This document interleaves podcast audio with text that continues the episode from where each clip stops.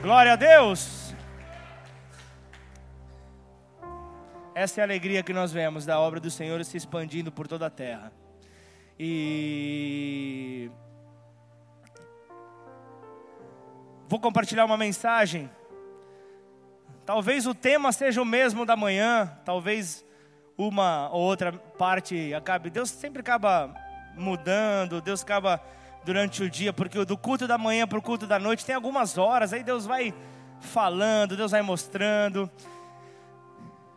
E essa mensagem vem justamente para entendermos que nós precisamos absorver a visão que Deus tem para as nossas vidas.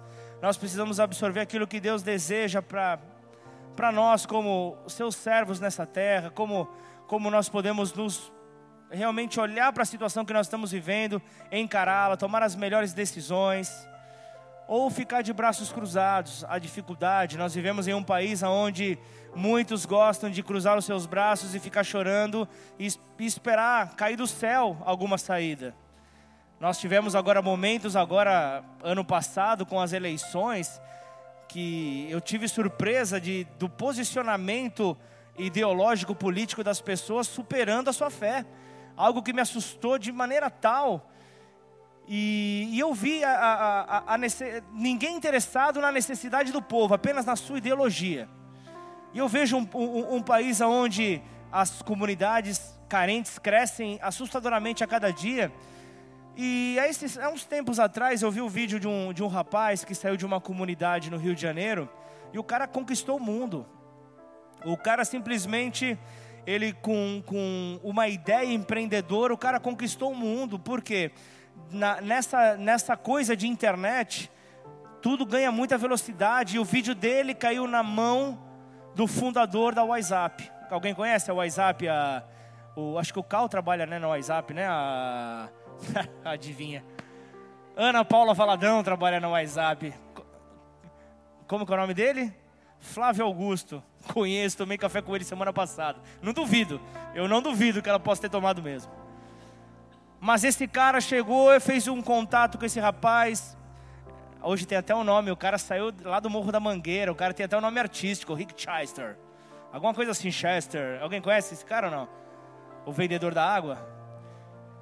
Se você não conhece, deixa eu passar esse vídeo aqui, que tá ligado com a palavra, amém? Põe o vídeo, Pati, por favor. Mas com áudio, hein? Não, não, volta, volta, volta, volta. É sempre, sempre assim comigo. Jesus amado.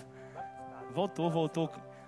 O cara já não é bonito, cara. Se o cara não falar alguma coisa, cara, ajuda o cara, porque o cara é extremamente inteligente. Dá, um, dá uma forcinha pro rapaz aí. Minuto do empreendedorismo, tá Agora aumenta, agora aumenta. Então faz o seguinte, arruma 10 reais emprestado, vai pra Não, não, volta, volta, volta, volta, volta, volta, volta, volta. Tem que pegar do começo. Minuto do empreendedorismo. Tá desempregado no Rio de Janeiro? Então faz o seguinte, arruma 10 reais emprestado, vai para Central do Brasil amanhã e compra uma mala de água mineral e meio saco de gelo. Pega tudo e vai para Copacabana, cedo. Chegando lá, lá se vende uma água por 4, 5 reais. Vamos considerar que tu vai vender tudo a 4 reais e vai tomar duas águas. São 10 águas para vender a 4 reais, são 40 reais, tu investiu 10, são 300% de lucro. Tu volta por cento, compra o isopor de 25 litros por 18 reais, sobram 22 reais. Tu vai para casa com essa grana e descansa no outro dia, vai por cento novamente. Compra duas malas de água mineral e vai para Copacabana novamente. Com 24 garrafas de água mineral, vou considerar que tu vai tomar duas, sobram 22 vezes 4 reais se vender tudo, são 88 reais, com 7 que sobrou de antes, são 95 reais. Em dois dias tu teve um lucro de 850%. Aí tu volta para casa, pega 10 reais, paga aquele maluco que te emprestou, isso chama manter as portas abertas, é importante isso. Aí você tem ainda 750% no bolso, no outro dia vai por cento novamente aí contigo. Ah, vender água não dá para você não? Então a crise no seu caso está no país, está dentro de você. Pega a visão. Amém.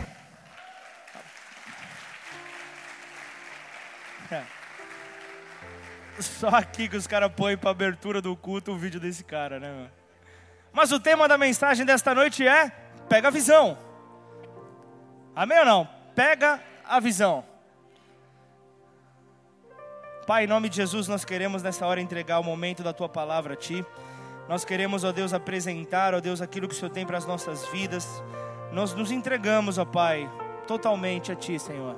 Fala conosco nessa noite, quebra todo o preconceito que nós podemos ter em nós, que nos impede de viver aquilo que o Senhor tem para as nossas vidas, ó Pai. Em nome de Jesus, queremos fluir na plenitude do teu rio, aquilo que o Senhor tem para nós, ó Pai. Por isso, afasta, Senhor, tudo aquilo, Pai, que está contrário à tua vontade, Pai. Tudo aquilo que possa gerar em nós qualquer tipo de rebelião, Pai. E que nós possamos então, Pai, com o coração aberto, rendidos ao teu amor, que nós possamos frutificar nesta terra, para a tua glória que nós oramos. Em nome de Jesus. Amém e amém.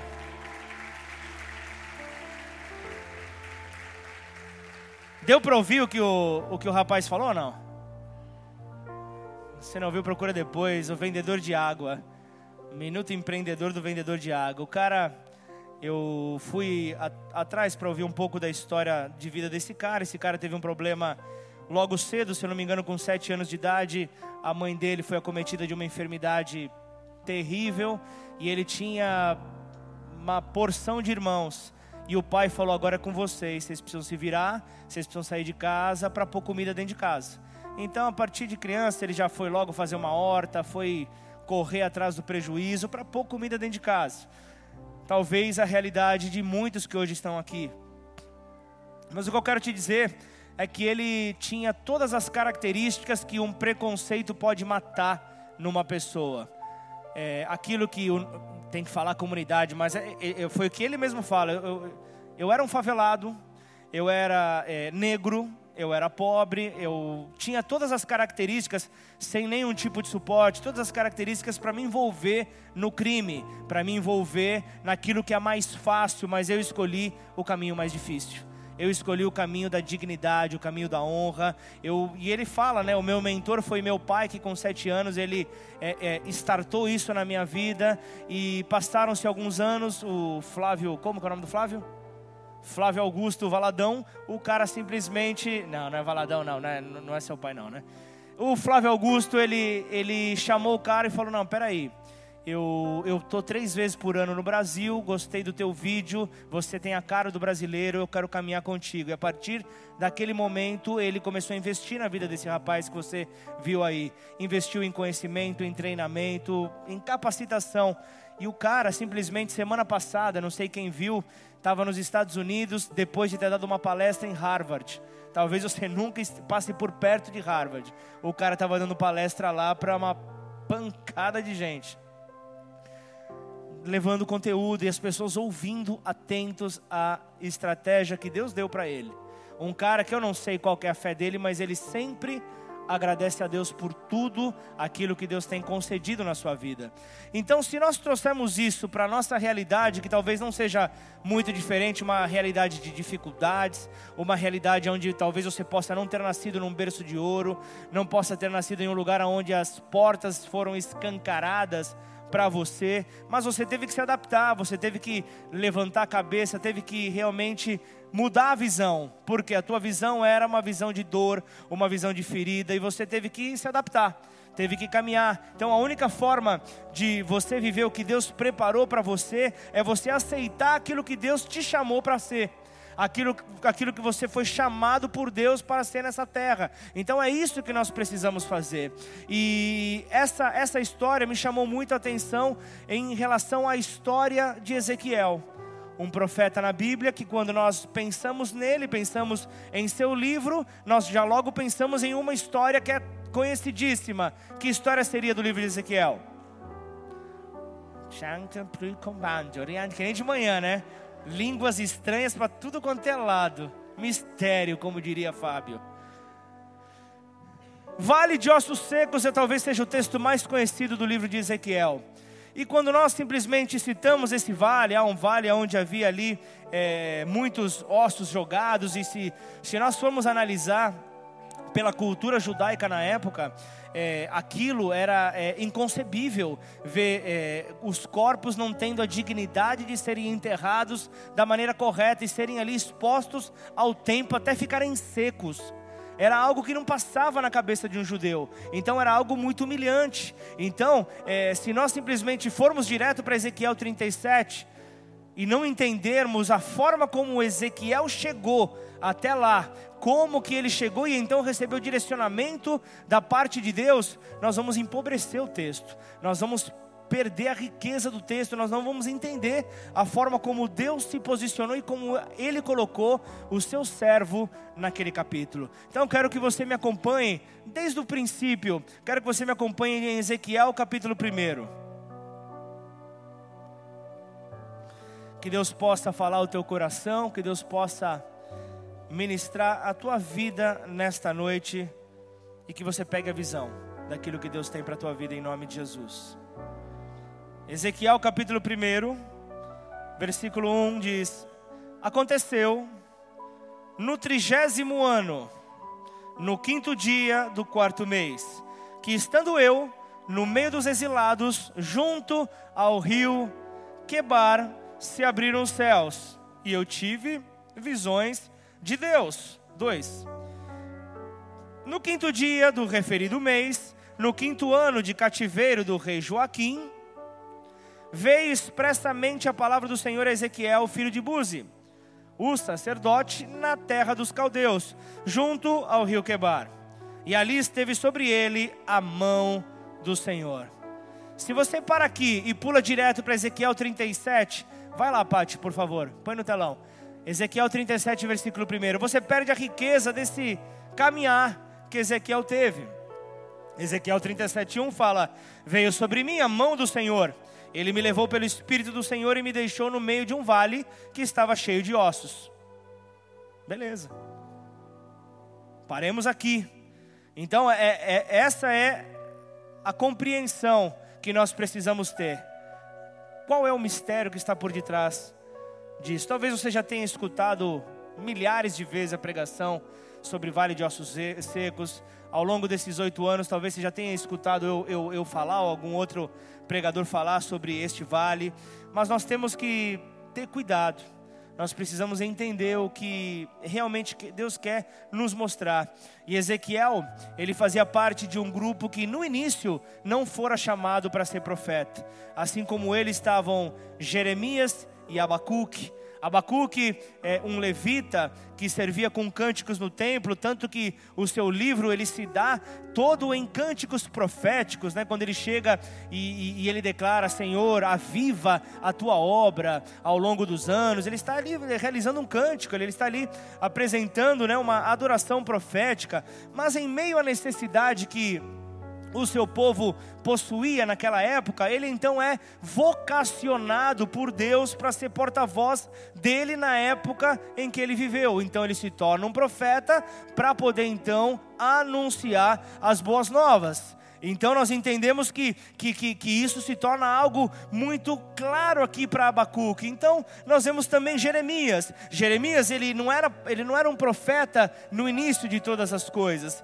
Ele não fora chamado para ser tal, mas ele fora ali como ele era um sacerdote, ele pertencia a uma vila sacerdotal ali de Anatote, ele estava ali sobre uma outra realidade, e isso já começa então a me mostrar, a te mostrar que havia uma diferença entre ser sacerdote e entre ser profeta. Primeiro, porque para você ser sacerdote, naquela época era necessário uma junção ali, uma combinação de pelo menos quatro coisas.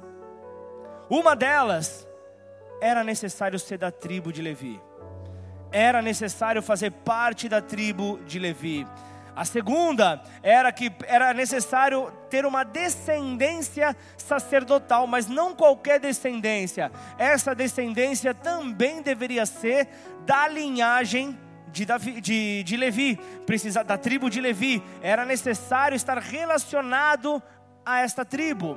Outro ponto é o templo precisava estar aberto porque no templo era onde as ofertas aconteciam, onde os, os cerimoniais eram realizados, aonde o sacerdote desempenhava a sua função.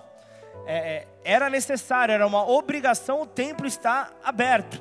E para que ele viesse então a exercer essa função, ele tinha que se capacitar, ele tinha que estudar, e era um estudo que se dava dos 12 anos até os 30 anos. Ali o judeu ele reconhece que com 30 anos o menino ele, ele atinge o, jovem, o homem, ele atinge a idade madura e então ele pode vir a desempenhar as suas funções. Você pode ver Jesus como um grande exemplo. Jesus ele ele foi ali, ele, ele começou a desempenhar o seu ministério na terra aos 30 anos, na idade que era comum para o povo judeu. Então, nós temos essas quatro, essas quatro coisas que geram essa combinação: 18 anos de estudo.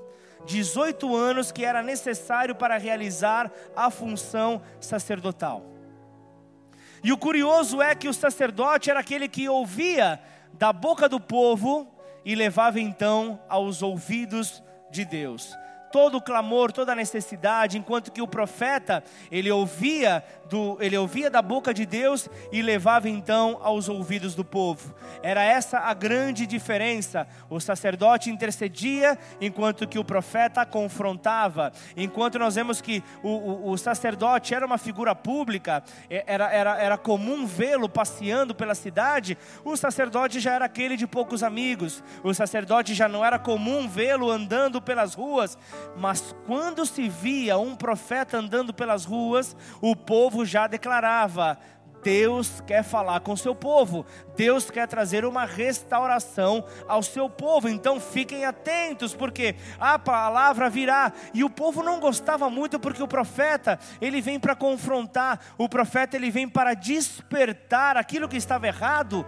para que o novo possa acontecer, para que então o novo possa ser realizado. Este é o papel. Então nós vemos aqui que há uma grande diferença entre o sacerdote e o profeta foi citado Jeremias. Jeremias, nessa época, ele estava com 22 anos. Jeremias, que também não, não fora logo de cara levantado como um profeta, mas Jeremias, ele era um sacerdote.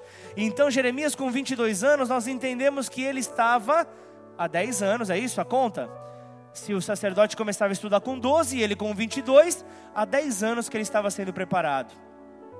Há 10 anos que ele se preparava para então desempenhar a função sacerdotal. Jeremias capítulo 1, versículo 1 diz: As palavras de Jeremias, filho de Uquias, um dos sacerdotes de Anatote, essa vila sacerdotal, no território de Benjamim.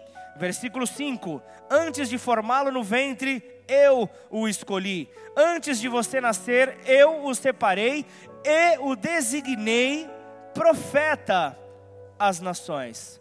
Então, se Jeremias era de uma linhagem sacerdotal e ele estava nesse período se capacitando, é, há 10 anos estudando, nós entendemos aqui que ele, ele já queria desempenhar um papel, ele já estava então é, recebendo os atributos então para poder realizar essa função, quando que vem Deus pela primeira vez e fala com ele: Antes de formá-lo no ventre, eu o escolhi. Antes de você nascer, eu o separei e o designei profeta às nações. Deus estava falando aqui: você não é um erro de planejamento dos seus pais, você não é um erro de planejamento, você não é um erro de percurso, você não é um, um, erro de algo realmente mal estabelecido sobre a terra. Antes dos seus pais nascerem, você já estava em mim, Jeremias. Você já estava inserido em mim, você já era um projeto para as nações. Eu já contava com você antes mesmo do teu nascimento. Amém ou não? Então nós vemos aqui que, que, que, que Deus já começa a liberar algo para nós nesta noite. Você não está por acidente aqui nesta noite. Você não é um erro de percurso sobre esta terra. Você foi designado por Deus para ser profeta às nações. Deus te levantou para ser uma boca dele nesta terra, para fazer a diferença, para despertar o povo que está então em um sono profundo.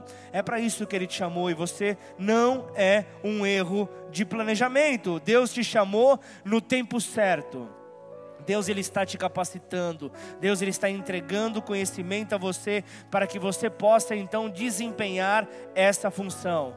Deus disse para Jeremias: Eu tenho as nações para você, mas você não vai vivê-la como um sacerdote, você vai viver como profeta você será profeta para as nações. Então não briga, não briga com Deus a respeito do teu futuro. Não brigue com Deus a respeito do que Ele tem preparado para você. Apenas aceite o que vem de Deus, se cumpre, Ele sustenta, Ele te dá ferramentas, Ele te dá o suporte necessário. Amém ou não? É, é, isso que nós precisamos crer. E Ezequiel, Ezequiel também, ele não era um profeta, ele não era um profeta no princípio. Nós, você se lembra das quatro é, coisas necessárias para ser um sacerdote? Ele começou como sacerdote, qual que era a primeira?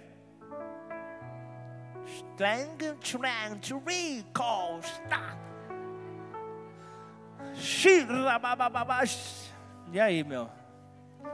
Eu esqueci. Da tribo da Levita? Que Levita? Da tribo de Levi. Primeira. Segundo, precisava ser de uma família sacerdotal, da linhagem da tribo de Levi. Terceiro, o templo precisava estar aberto, é isso ou não? E o quarto que eu esqueci? O que, que é? Estudar, se capacitar, dos 12 aos 30 anos a capacitação sacerdotal. Vamos ver o que Ezequiel tinha na vida dele? Ezequiel, capítulo 1, vamos ler de novo, os teus olhos agora, a tua visão agora já vai ser diferente. Ezequiel 1. Se puder, Pati, põe no versículo 3 primeiro. Só para ver a linhagem dele. Veio expressamente a palavra do Senhor Ezequiel, filho de Buzi, quem que era? O sacerdote, ele já tinha uma linhagem ali da terra dos caldeus, ele já tinha a linhagem sacerdotal. Volta para o versículo primeiro. Aconteceu no trigésimo ano, falando dele, 30 anos. Estava na hora já de começar a desempenhar a função sacerdotal. 30 anos, no quinto dia do quarto mês, que estando eu no meio dos exilados, junto ao rio Quebar se abriram os céus e eu tive visões de Deus.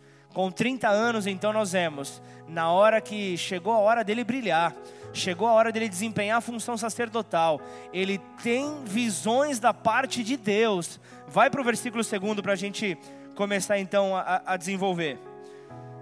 No quinto dia do referido mês, que, ali a, do, junto do cativeiro, no quinto ano do cativeiro do rei Joaquim aqui é uma característica que você não pode deixar passar.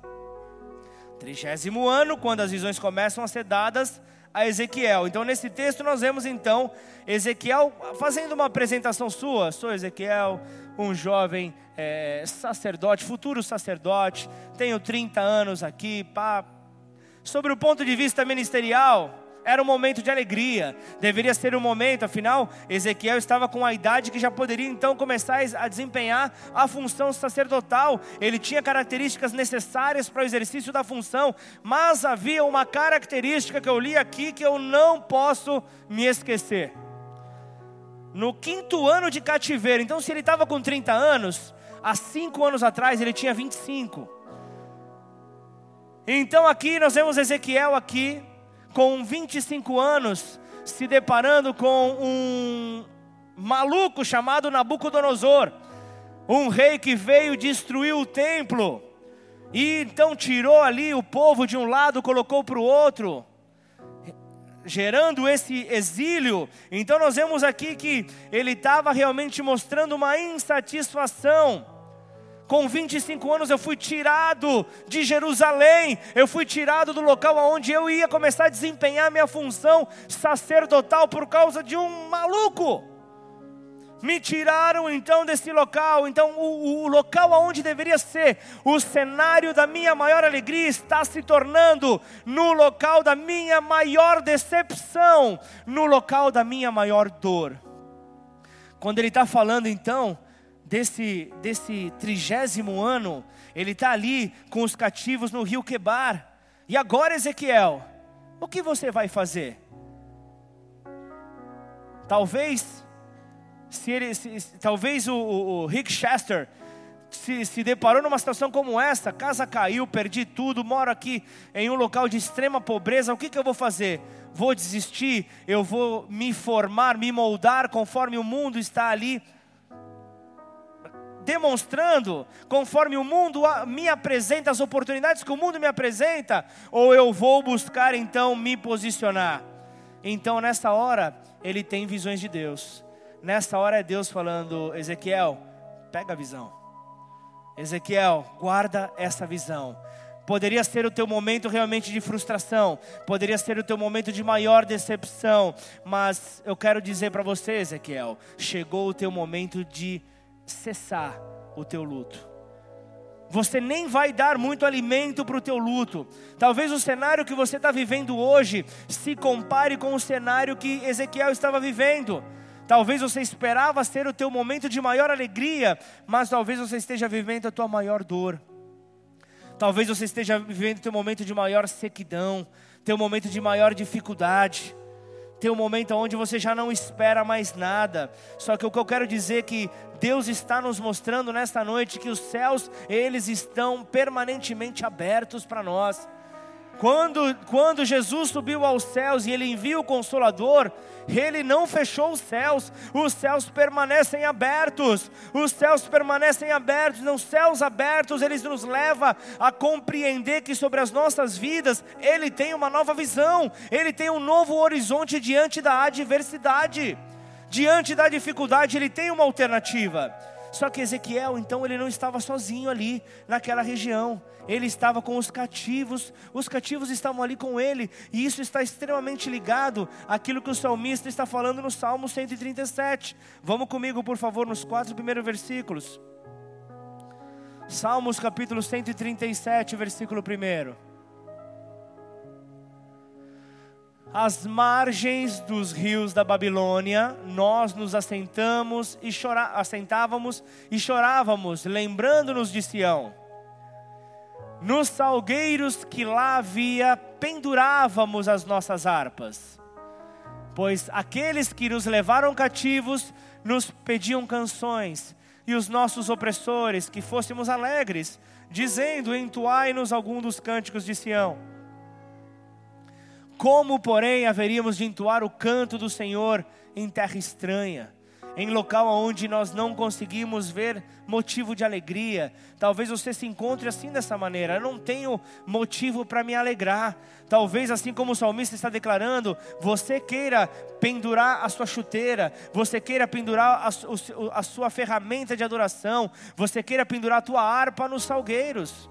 Você quer então dar um tempo com tudo. Não dá para querer então se alegrar numa terra onde não é terra de alegria. Não há motivos para adorar. Era isso que o salmista estava declarando, eles estavam no mesmo lugar. Ali nos rios ali, eles estavam no mesmo lugar, no mesmo contexto, mas a dor de Ezequiel conseguia ser ainda maior.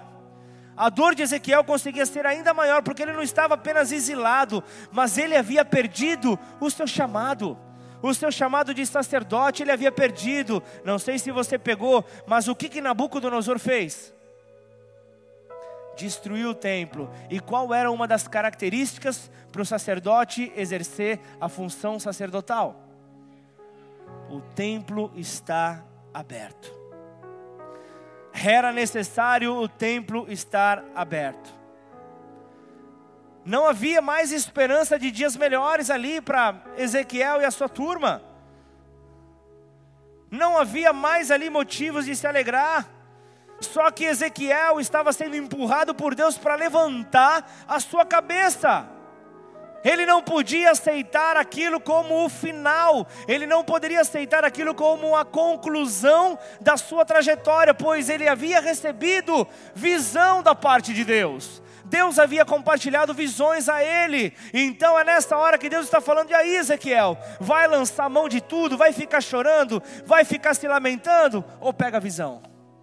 Ou você vai pegar a visão para avançar, ou você vai pegar a visão para ver, eu quero que você seja aquilo que eu te chamei para ser, não esse fracasso que você está se enxergando. Eu não quero que você seja esse derrotado que você está enxergando, porque eu nunca te vi como derrotado, Ezequiel. Eu nunca te vi como um derrotado, mas sim eu te vi como um vitorioso, porque é em mim que você vai buscar as forças, é em mim que você vai conseguir as ferramentas. A questão não é o momento em que você está vivendo, a questão é como você está enxergando a este momento. Como você está enxergando a este momento? Existe um pensador, Jean Paul Sartre, que ele fala: a questão não é o que fazem conosco, a questão é o que, o que fazemos com aquilo que fazem conosco, a forma como nós reagimos àquilo que nos atinge, é que fará toda a diferença. Quer entender melhor? Pega a visão. Se você permitir que aquilo que está te acontecendo te pare, certamente vai parar. Se você permitir então que a, a, a, esta situação que você está vivendo te destrua, tenha certeza que ela vai te destruir. Se você permitir que as palavras que foram liberadas sobre a tua vida gerem aborto nos teus sonhos, eles vão ser abortados eles vão ser encerrados. Então, você precisa declarar que não vai desistir, que você vai permanecer com a cabeça levantada, com a cabeça erguida, para que Deus possa te dar uma nova visão. E como você vai então viver essa nova visão se você está com a cabeça baixa? Se você está se, se, se humilhando, se derrotando diante das suas fragilidades, como você vai conseguir enxergar é, com os olhos de Deus e não com os teus? Como você vai conseguir ver a saída que Ele tem para você? Você se lembra da história de Jó? O homem chamado por Deus como um homem temente, que se alegrava, Satanás ainda rondando ali a terra, procurando quem pudesse tragar. Deus ele se se alegra com Jó e fala: Viu meu servo Jó? Ah, esse é um adorador de mão cheia. Esse é alguém que não dá para comparar com ninguém. Aí sempre tem, né, um filho do cão enviado lá das trevas que tenta diminuir aquilo que você é em Deus e, e chega e fala: ah, também esse esse cabra tem tudo. O cara tem riqueza, o cara tem família, o cara, se a gente fosse trazer para os dias de hoje, tem carro do ano, tem casa própria tem, o, tem ali a, a, a, tem empresa, tem, tem é empreendedor, o cara, o cara voa. Ele, ele colhe aonde ele nem sequer semeou. Assim é muito fácil. Assim qualquer um vai te adorar. Aí ele fala: Ah, é? Tá falando com Deus. Ô Lucas, o cara estava falando com Deus. O chifrudo estava ali testando Deus. Deus sabendo da essência, Deus sabendo o que estava no teu coração. Ele fala: É, então pode levar tudo que é de Jó. Só uma coisa eu não te autorizo. Porque o diabo não tem autorização de tocar. Amém ou não? Só não toca no meu servo Jó. O resto faz o que você quiser. Se tiver gente que esteve na manhã, por favor, não se manifeste. Mas quando Satanás começa a tocar em Jó, qual é a primeira coisa que Satanás toca? Hein? Falando alto, aumenta o retorno, por gentileza, do, Família? Que mais?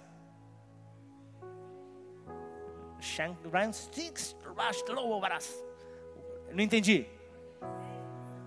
Bens, saúde, maravilha. Jó capítulo 1, versículo 14. De manhã tinha um crente aqui que mandou na lata. Pá! Pegou a visão. Jó capítulo 1, versículo 14. Não é João, é Jó, J-O. Isso! Veio um mensageiro a Jó e lhe disse: Os bois lavravam, os jumentos passiam junto a eles. 15. Olha aqui. De repente deram sobre eles os sabeus e os levaram. Levaram a quem? Os bois levaram os bois, depois mataram os seus servos a fio de espada. Mas o que que Satanás quis fazer primeiro com Jó? Quis tomar os animais de Jó, porque Jó oferecia os seus animais no sacrifício diário de adoração a Deus. Então, se eu desestabilizo a vida espiritual de um servo de Deus, o resto é um efeito dominó. Se eu deixo, se, se, se eu não, em nome de Jesus está amarrado mas se Satanás toca na tua vida espiritual, se ele rouba a tua fé, se ele te esfria, o restante é só uma questão de tempo para você cair. Amém ou não? É só uma questão de tempo. Então ele já foi direto, o tiro de atirador de elite. já foi direto no lugar onde poderia derrubar Jó. E então ali já começa ali aquele burburinho, então, é, é, a, o motivo de adoração de Jó, a oferta que Jó apresentava diariamente, fora tomado. Então naquela hora começa ali a arquibancada a torcer, começa ali o povo a falar: ah, agora vamos ver. Vamos ver a reação de Jó. Agora esse cara vai cair. Agora Deus vai ver em quem ele estava confiando. E ele vai ver que ele não é tudo isso que ele pensa. Ele vai ver que ele não é tudo aquilo que ele esperava. Então nós vemos ali que começa uma situação de desespero, começa uma, uma situação intrigante logo após é, é, serem tomados ali, né, os animais. Jó já percebeu que ia começar é, é, um momento de desespero, ele, então ele rasga as suas roupas, né, no versículo 20, né, o seu manto, ele rapa a cabeça, ele se lança à terra e ele, e ele adora, versículo 21. Olha a resposta que ele dá diante da, da, da do cenário de aflição que estava para começar. E disse: Nu saí do vento ventre da minha mãe e nu voltarei. O Senhor deu e o Senhor tomou. Bendito seja o nome do Senhor. Aqui está a resposta que você precisa dar quando as aflições vierem para você, quando tudo quiser dizer não para você. Declara isso: Bendito seja o nome do Senhor na minha vida. Bendito seja aquele em quem eu tenho confiado, em quem eu tenho crido. Essa é a resposta.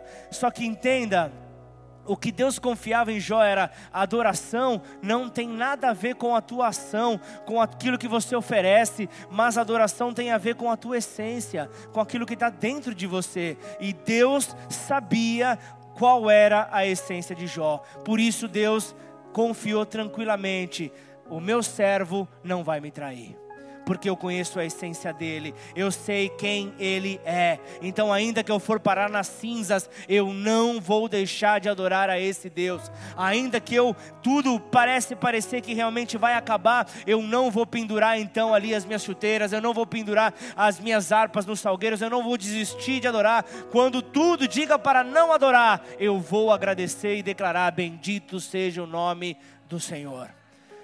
Bendito seja o nome do Senhor. Então Deus chama três profetas para agirem nessa terra. Ele chama Ezequiel, ele chama Jeremias e ele também chama Daniel. Ele chama os três servos dele para fazerem a diferença sobre um mesmo contexto, no mesmo período do exílio. A única diferença: Jeremias Deus chama ele e o deixa em Jerusalém. Ele deixa ali em Jerusalém para profetizar para aqueles que ficaram. Também, se nós olharmos para Ezequiel, você viu aqui o cenário, Deus o chama e o coloca ali, próximo ali, ali no rio Quebar, para profetizar para os judeus que estavam exilados, enquanto que Daniel, Deus o chama para colocar na corte, para profetizar pelos reis da Babilônia.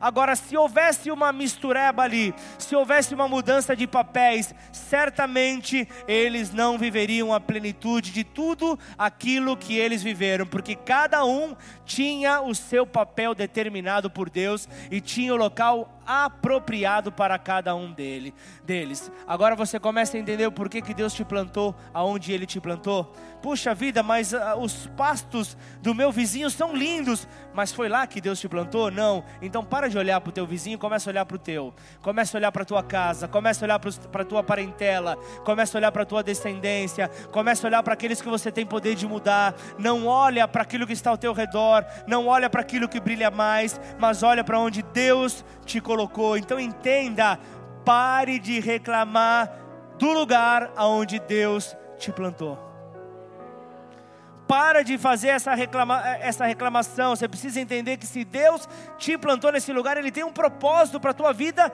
nesse lugar. E se eu entendo isso, eu entendo que a questão não está no lugar específico que eu estou, mas, o lugar, mas a questão está, a importância se dá na pessoa. Quer entender um pouco melhor? A história de Abraão e Ló. Abraão e Ló, para que a vida de Abraão é, vivesse então, para que estourasse, para que ele vivesse as promessas que Deus havia dado, ele disse: abandona tudo, abandona a tua parentela, para de deixar Ló, o teu sobrinho, como o teu amiguinho de estimação, teu parente de estimação, como, sei lá, amuleto, sei lá o que você está usando, larga isso. Então há um momento onde a, a, divisão se faz necessária. Começa a haver briga entre os pastores de Ló, os pastores de Abraão. Então ele fala: Ó, negócio seguinte, Ló, escolhe um lado para vocês. Se você for para a direita, eu vou para a esquerda. Se você for para frente, eu vou para trás. Mas eu vou para o lado oposto. Pode escolher. Ali, ali naquela hora você já começa a imaginar. Eu sou muito de imaginar os diálogos da Bíblia, porque não, não haveria espaço. Teríamos ali livros de centenas e centenas de, metro, de metros se os diálogos tivessem escrito. Mas ali imagina se ali o diálogo, Ló falando, ô tio, é verdade mesmo? Eu posso escolher qualquer lugar. Eu posso escolher as campinas da Babilônia. Mas o negócio ali está brilhando, parece tão bonito. Você não vai ficar triste comigo, não? Você não vai ficar realmente chateado comigo, não? E, e, e Abraão fala: escolhe. Porque Abraão sabia que o mistério de Deus não estava no lugar, mas o mistério de Deus estava nele. É você que faz o lugar onde você está. É na essência, é a pessoa que tem poder para mudar, não é o lugar que muda a pessoa. Por isso, de repente você está preocupado, ah, mas meu filho não estuda numa escola com princípios cristãos, ah, o, o meu filho está indo para a faculdade, você está indo para a faculdade, ah, meu Deus, o histórico de todo crente que vai para a faculdade é se perder, é se tornar um errante nessa terra. Para. Você tem ensinado a criança no, no caminho em que ela deve andar? Você tem a base estabelecida no Senhor? Aonde você for, você muda. Aonde você for, você vai transformar. Por mais que você seja plantado numa terra de sequidão, se Deus está contigo, você vai florescer. Vai nascer no meio do sertão a maior horta que já se viu em toda a terra, se Deus estiver contigo. Não tema, se Deus está contigo, você vai começar a ver o manancial jorrando no meio do deserto porque Deus ele é fiel, então aceite o lugar onde Deus te plantou e saiba que você só vai florescer só onde as tuas raízes estiverem plantadas. Se a tua raiz não estiver plantada, você não vai florescer. Você não vai conseguir gerar frutos. Então, o cenário de Ezequiel é desconstruído. Estou me esforçando para chegar em Ezequiel 37, amém ou não? Amém? Quem está comigo? Estou sendo claro ou estão tá, com dificuldade? Cadê o rapazinho do áudio? Aumenta o volume. Ô, oh, Reginha, tá escondido aí. Está distraído com a Pamela, é isso, cara? Aumenta o volume do pessoal, cara. Você tá, tá dando para ser claro onde eu quero mostrar como Ezequiel chegou no capítulo 37? Amém ou não? Obrigado, Reginho. Então entenda assim, é, por mais que você tenha fracassado, por mais que o teu projeto não tenha dado certo, saiba, o de Deus jamais vai te frustrar. O plano de Deus jamais vai fracassar, fracassar. Então, Ezequiel, se o plano para ser sacerdote acabou, eu tenho uma boa notícia para você. Talvez eu esteja falando com vários Ezequiéis aqui nesta noite. Você foi chamado para ser profeta às nações. Você foi chamado para anunciar as boas novas do Deus Deus vivo sobre esta terra. Então, não aceite o término do projeto de Deus sobre a tua vida. Ele não vai falhar. Em nome de Jesus, exalte-o, glorifique-o.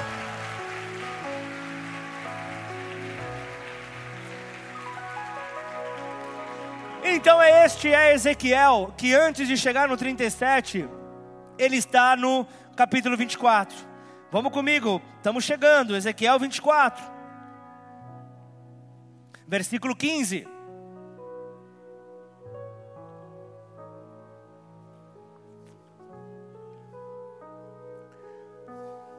Veio a mim esta palavra do Senhor, filho do homem, com um único golpe estou para tirar de você o prazer dos seus olhos, estou para tirar o teu deleite, a tua alegria. Contudo, não lamente nem chore nem derrame nenhuma lágrima. Não permita que ninguém ouça o seu gemer. Não pranteie pelos mortos. Mantenha apertado o seu turbante e as sandálias nos pés. Não cubra o seu rosto, nem coma a comida costumeira dos pranteadores. Por isso, falei de manhã ao povo. Falei quando? De manhã. E à tarde, o que aconteceu? À tarde, morre a mulher de Ezequiel. E aí termina no dia seguinte: fiz o que me havia sido ordenado. Então a imagem que você possa ter de Deus aqui nessa hora é: estamos vendo um Deus insensível, estamos vendo um Deus que não trata com honra aos seus servos, um Deus que não trata com a dignidade que o seu servo merecia.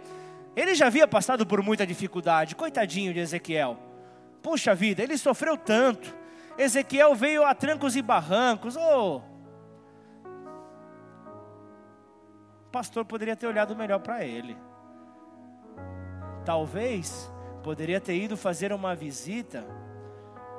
Mas se eu tivesse feito uma visita no momento em que você estava dobrando o teu joelho, você não ia ouvir a minha voz ao invés de ouvir a voz de Deus? A tua vida mudou?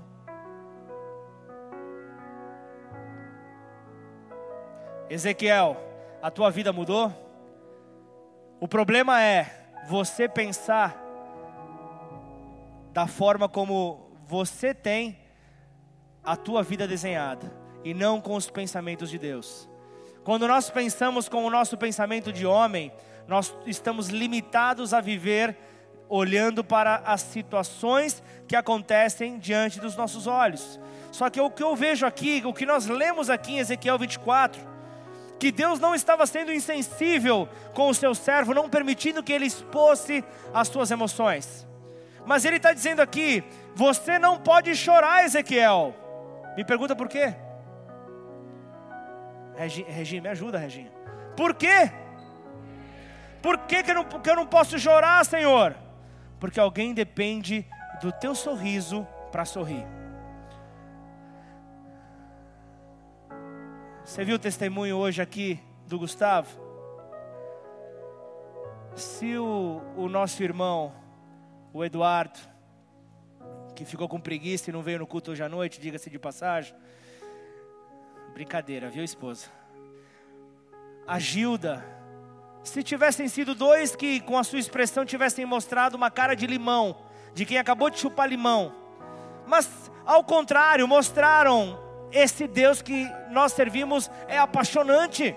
Esse Deus que nós estamos seguindo tem mudado a minha vida e a vida da minha família. Por isso vem, Gustavo. Por isso vem. João, vem Maria, é, é isso que nós temos que falar. É isso que a Ana Paula Valadão faz. Eu brinco toda vez, mas eu estou lançando isso para a igreja. Quanto tempo você está aqui na igreja, Valadão?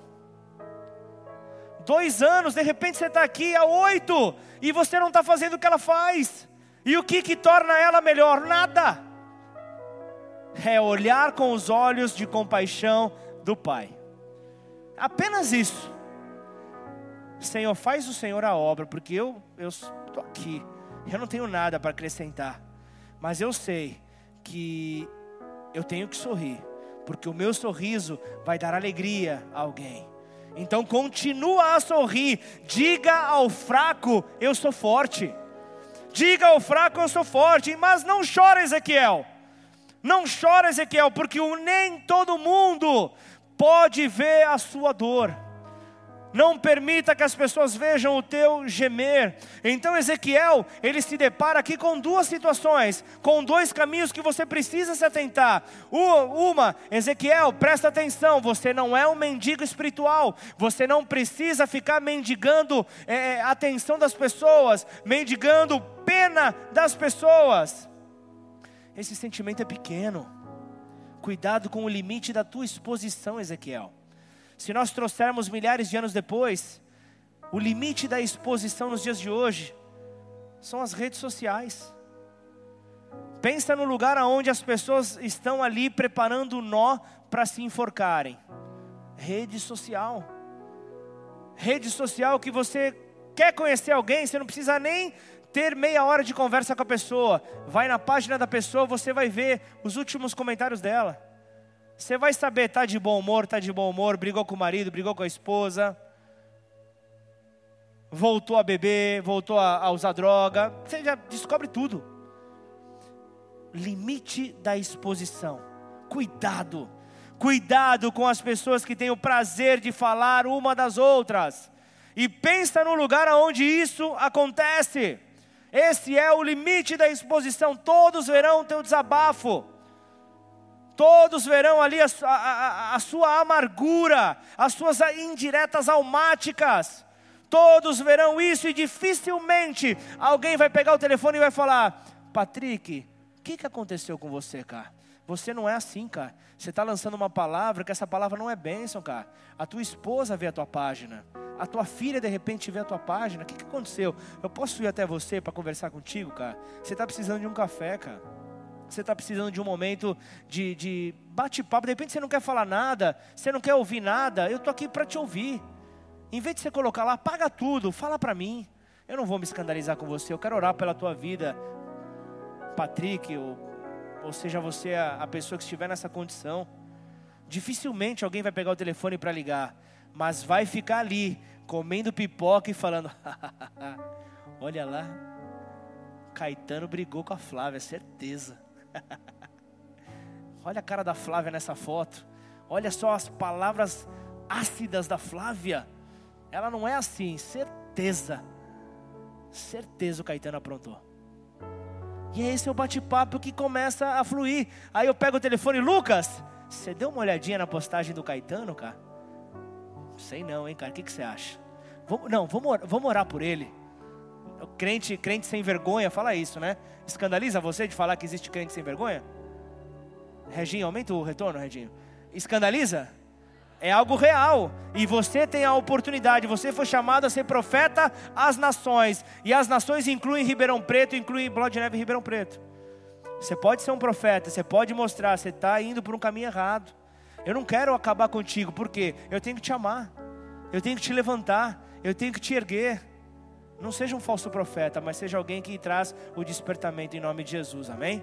Possamos ser estes, mas há também o limite do isolamento. Cuidado com este limite. É onde a pessoa se trava, é onde a pessoa não consegue avançar, é onde a pessoa está tomada por uma dor, tomada por uma ferida, e aí ela começa a, a imaginar o que, que as pessoas vão pensar dessa minha dor, dessa minha fraqueza, vão pensar que eu falhei, vão pensar que eu errei, então elas se revestem de uma armadura de orgulho e se isolam revestidos de uma armadura de orgulho pessoal, que, a, que as protegem de algo que facilmente seria contornado, facilmente seria resolvido, mas ela se isola e vai sangrar sozinha.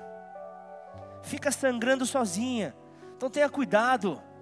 Você precisa se abrir para alguém, escolha a pessoa certa e compartilhe com essa pessoa. Peça oração para essa pessoa. Todos nós precisamos de oração. Hoje, antes do culto começar, eu pedi oração. Eu pedi oração porque eu sei daquilo que Deus está derramando sobre nós nesta noite. Eu sei que é algo que é um peso que não é meu, que eu não tenho que suportar. Eu, o fardo é dele, ele que leva.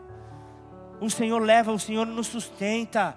É isso que nós precisamos ter, temos que ter humildade para pedir oração, humildade para pedir conselhos. Nós temos que entender isso. Vivemos num tempo onde as pessoas, nós vemos que, que estão construindo barragens para si, estão colocando as suas dores, as suas feridas ali, por não terem amigos para se abrir, vão acumulando tudo dentro dessa barragem. Agora, o problema é quando essa barragem estoura.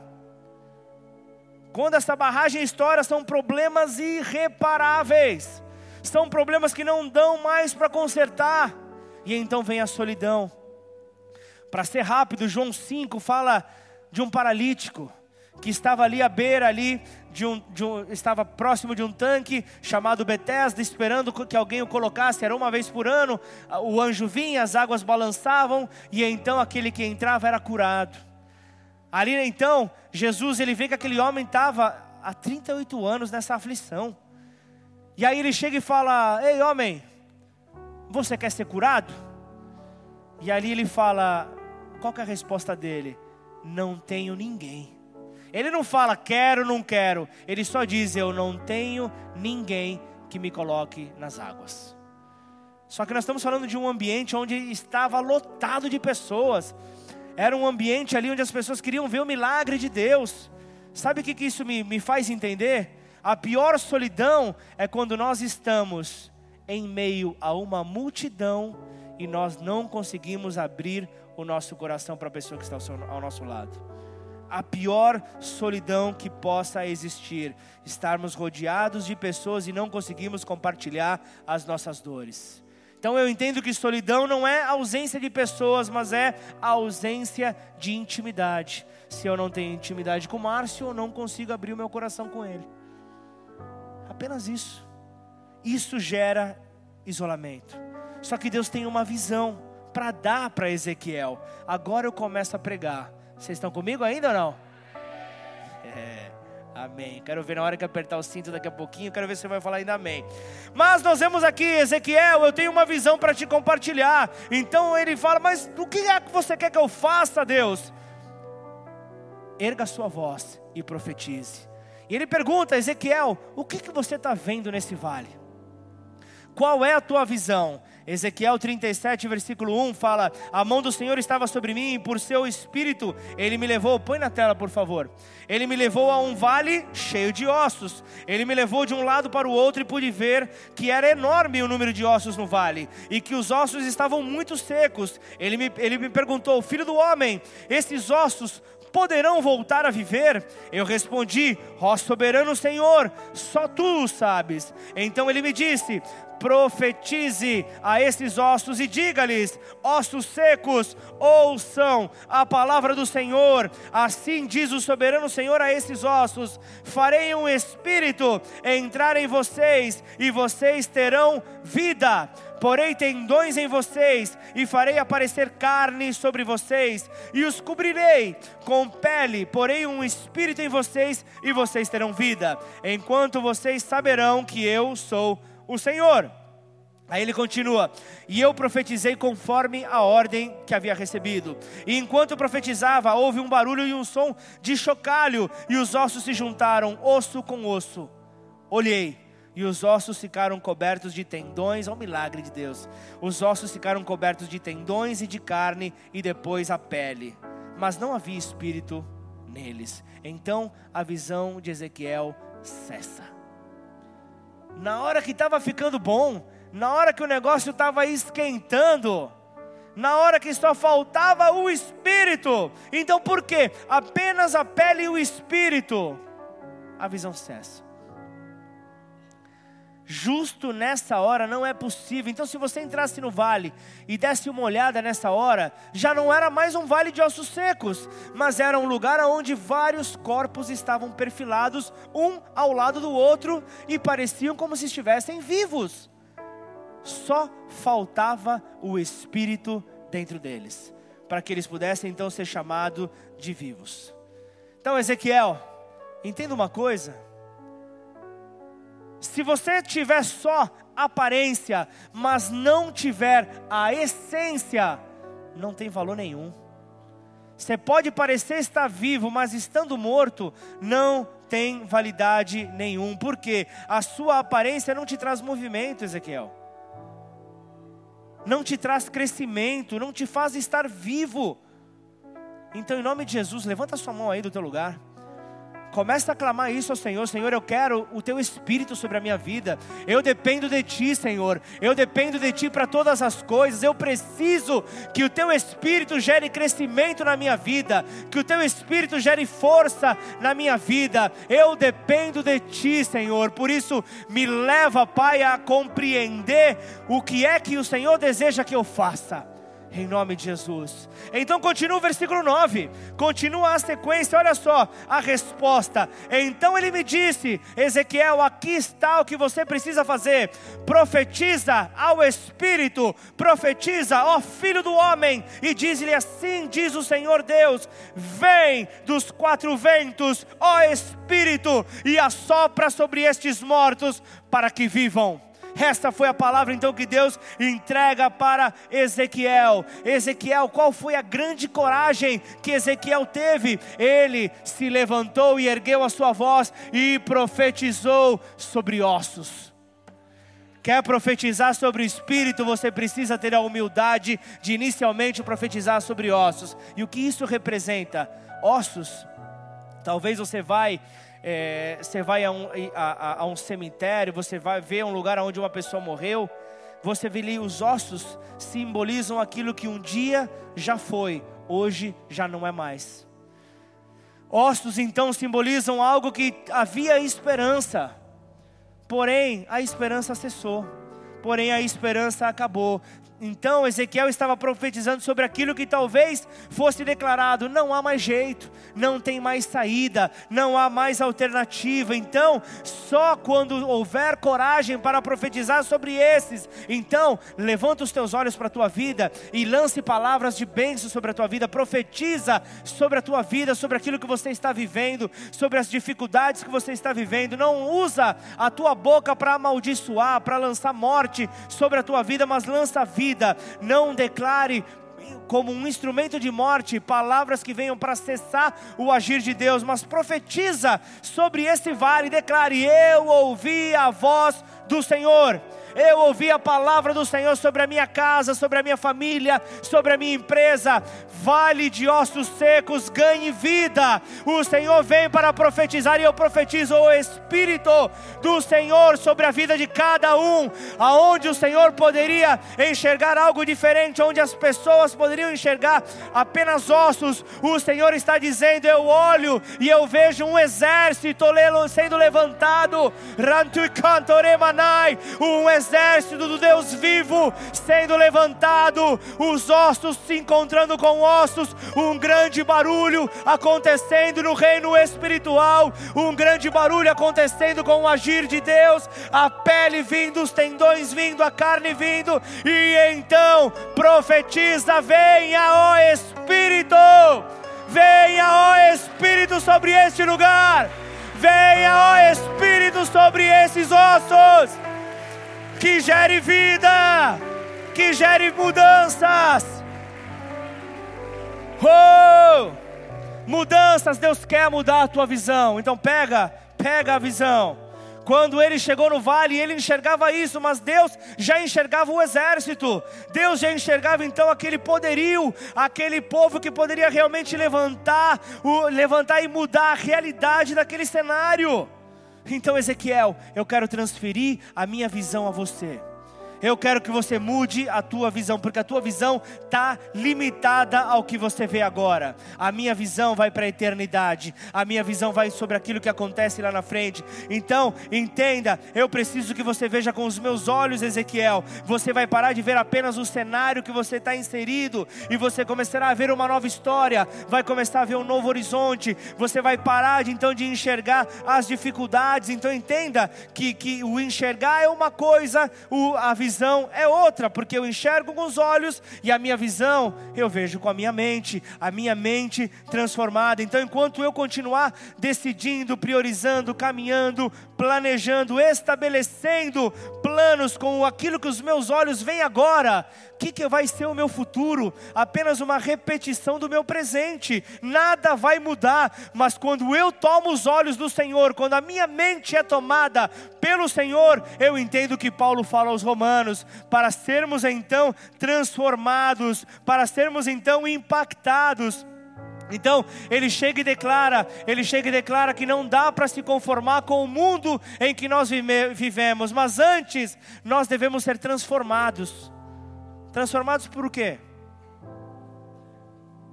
Transformado no quê? Reginho. Up, up, up. Transformados por renovação da mente, a mente de Cristo inserida em mim. É aí então que tudo muda. Eu já não olho mais com os meus olhos. Lembra dos espias? Dois tiveram uma visão. Josué e Caleb declararam realmente: os gigantes estão lá, a treta vai ser grande, mas a terra é boa, a terra é maravilhosa, o presente de Deus para nós é fantástico. Mas os outros dez chegaram e falavam: opa, eu me deparei, nós nos deparamos com os filhos de Anak, os gigantes, nós vamos morrer, e como gafanhotos nós nos enxergamos. O curioso é, não foram os gigantes que enxergaram eles como gafanhotos, mas foi o próprio povo que se viu pequeno, por ter a mentalidade errada por ter a mentalidade errada. E quando fala transformai-vos na renovação do vosso entendimento, tá como ali, como aqui, nós temos aqui um copo de água. Qual que é a forma desse copo? Ele não tem forma. Ele se adapta. Ele está dentro de um copo. Se eu jogar no chão, ele vai se adaptar ao chão. Se eu jogar sobre uma jarra, ele vai se adaptar à forma de uma jarra. Então o que acontece com a água e com aquele que não tem a mente renovada? Ele se conforma, ele adapta, a, ele, ele, se adapta à forma que lhe é imposta, e é isso que o mundo quer fazer comigo e quer fazer contigo. Ele quer fazer com que eu e você nos conformemos com as tendências deste mundo, quer que eu e você nos conformemos com o molde desse mundo, mas a diferença está onde? Eu vou para Mateus, eu vou ali na, na, na oração do, do, do Pai Nosso, eu vejo a saída, Mateus 6, versículo 9: vocês orem assim. Pai nosso que estais nos céus, santificado seja o teu nome, venha o teu reino, seja feita a tua vontade, assim na terra como no céu já acontece. O que, que ele está dizendo? Faz aqui como é feito aí, papai. Faz aqui na terra como o Senhor já faz nos céus.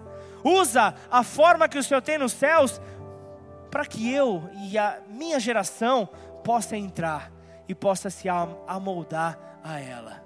E que então você possa pegar esta visão que Deus tem para você.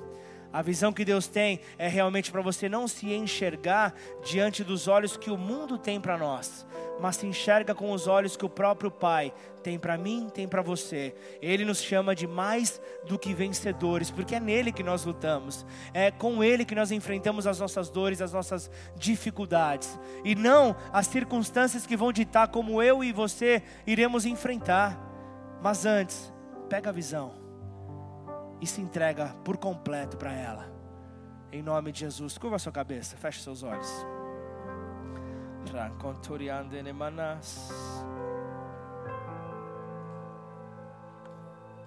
Ó oh Deus, Paizinho querido, nós queremos, ó oh Pai,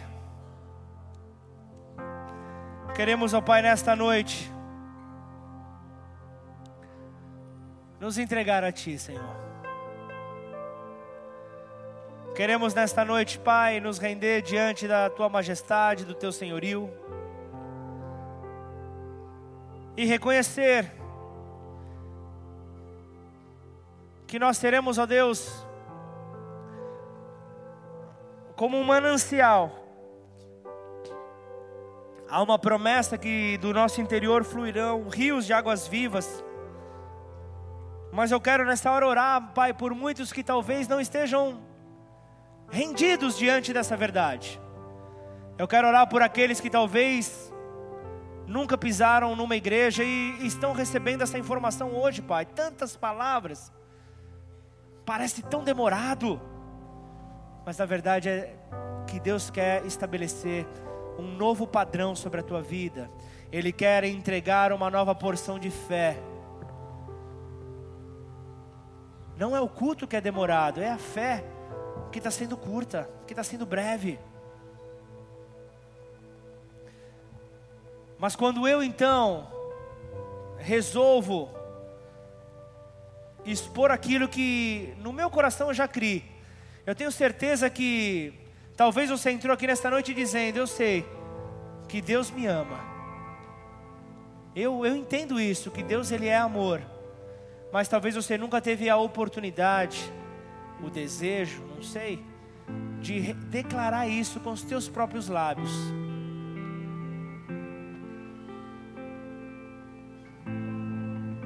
Assim como o homem, na sua racionalidade, ao querer então se aproximar de uma, de, uma esposa, ele não pode simplesmente chegar, ah, ela, ela tem que saber que eu sou apaixonada por ela se o homem não manifestar o seu desejo, manifestar a sua vontade, o seu sentimento, não será conhecido por parte dela. Mas você pode me dizer, mas Deus sabe de todas as coisas, Deus é onisciente e Ele é um extremo cavalheiro. Ele dá o livre-arbítrio para que você possa então escolher o caminho que você quer para a tua vida. E se esse caminho passa pela porta chamada Jesus, saiba que você vai encontrar descanso. Saiba que você vai encontrar lugar de refrigério. Pega a visão. A visão é nos revestirmos desse Deus. Tiago, em sua epístola que eu a chamo de energético espiritual, Tiago ele declara: submetam-se, pois, a Deus. Essa é uma parte do versículo que muitos esquecem. Muitos apenas declaram: resista ao diabo e ele fugirá de vós. Mas ele começa esse versículo dizendo: submetam-se a Deus. Mas o que, é isso? Eu nunca li a Bíblia, pastor. Eu não estou entendendo muito bem aonde, onde, aonde essa explicação quer me levar. Saiba que Deus ele quer te levar para perto dele. Saiba você que Deus ele quer apenas que você reconheça a forma como eu caminhei até hoje me fez chegar até aqui aonde eu estou. Se eu quiser ter uma mudança de vida, se eu quiser ter uma transformação, eu preciso lançar uma semente nova. Eu preciso ter uma nova atitude. Eu preciso desejar conhecer mais a esse Deus. Então, se você está nessa condição, não se preocupe, estão todos com a cabeça baixa, todos com os olhos fechados. Mas se você quer ter uma mudança na tua vida, saiba que esta mudança é uma mudança processual. É uma mudança que não acontece do dia para a noite mas é uma mudança que traz a abertura dos teus olhos, para que você possa então ter um relacionamento, uma intimidade com esse Deus, e Ele então te mostrará o caminho que você deve seguir. Então, se você está nessa noite disposto, disposta a esta nova vida, o que você precisa fazer no teu lugar é simples, é apenas repetir uma breve oração, mas você precisa chamar a atenção do Pai. Então aí do teu lugar, levanta a tua mão bem alto. Levanta a tua mão quem quer receber essa oração, quem quer fazer essa oração. Essa é uma postura de corajosos. Essa é uma postura de homens tementes, mulheres tementes a Deus, que desejam ver uma mudança. Então, com a mão levantada, a tua forma de se, de se posicionar, de buscar então é, uma saída do lugar em que você se encontra, é se colocar de pé. Coloque-se de pé no seu lugar. Essa é uma postura de corajosos. Essa é uma postura de homens e mulheres valentes. Essa é uma postura de quem está decidido, Senhor. Se o Senhor não for na minha frente, eu não darei um passo sequer. Então, se você está disposto com o coração aberto para receber a esse Mestre, receber a Jesus, ore assim comigo, repita essa oração, declare: Pai Nesta noite, nesta noite, eu quero entregar a minha vida. Eu quero entregar a minha vida a ti. A ti. E eu declaro. E eu declaro que eu recebo que eu recebo a Jesus Cristo a Jesus Cristo o teu filho o teu filho como meu único como meu único e suficiente, e suficiente Senhor e Salvador Senhor e Salvador porque eu reconheço, Porque eu reconheço que, Jesus Cristo, que Jesus Cristo morreu, na cruz, morreu na cruz e ao terceiro dia, ao terceiro dia ele, ressuscitou, ele ressuscitou e hoje vivo está. E hoje vivo está à direita de Deus Pai. À direita de Deus Pai. Intercedendo pela minha vida. Intercedendo pela minha vida. Por isso, Senhor. Por isso, Senhor. Nesta noite. Nesta noite. Eu me rendo. Eu me rendo. A uma nova vida. A uma nova vida. E eu declaro e eu que declaro eu preciso de ti. eu preciso de ti. Para todas as coisas. Para todas as coisas. Em nome de Jesus. Em nome de Jesus.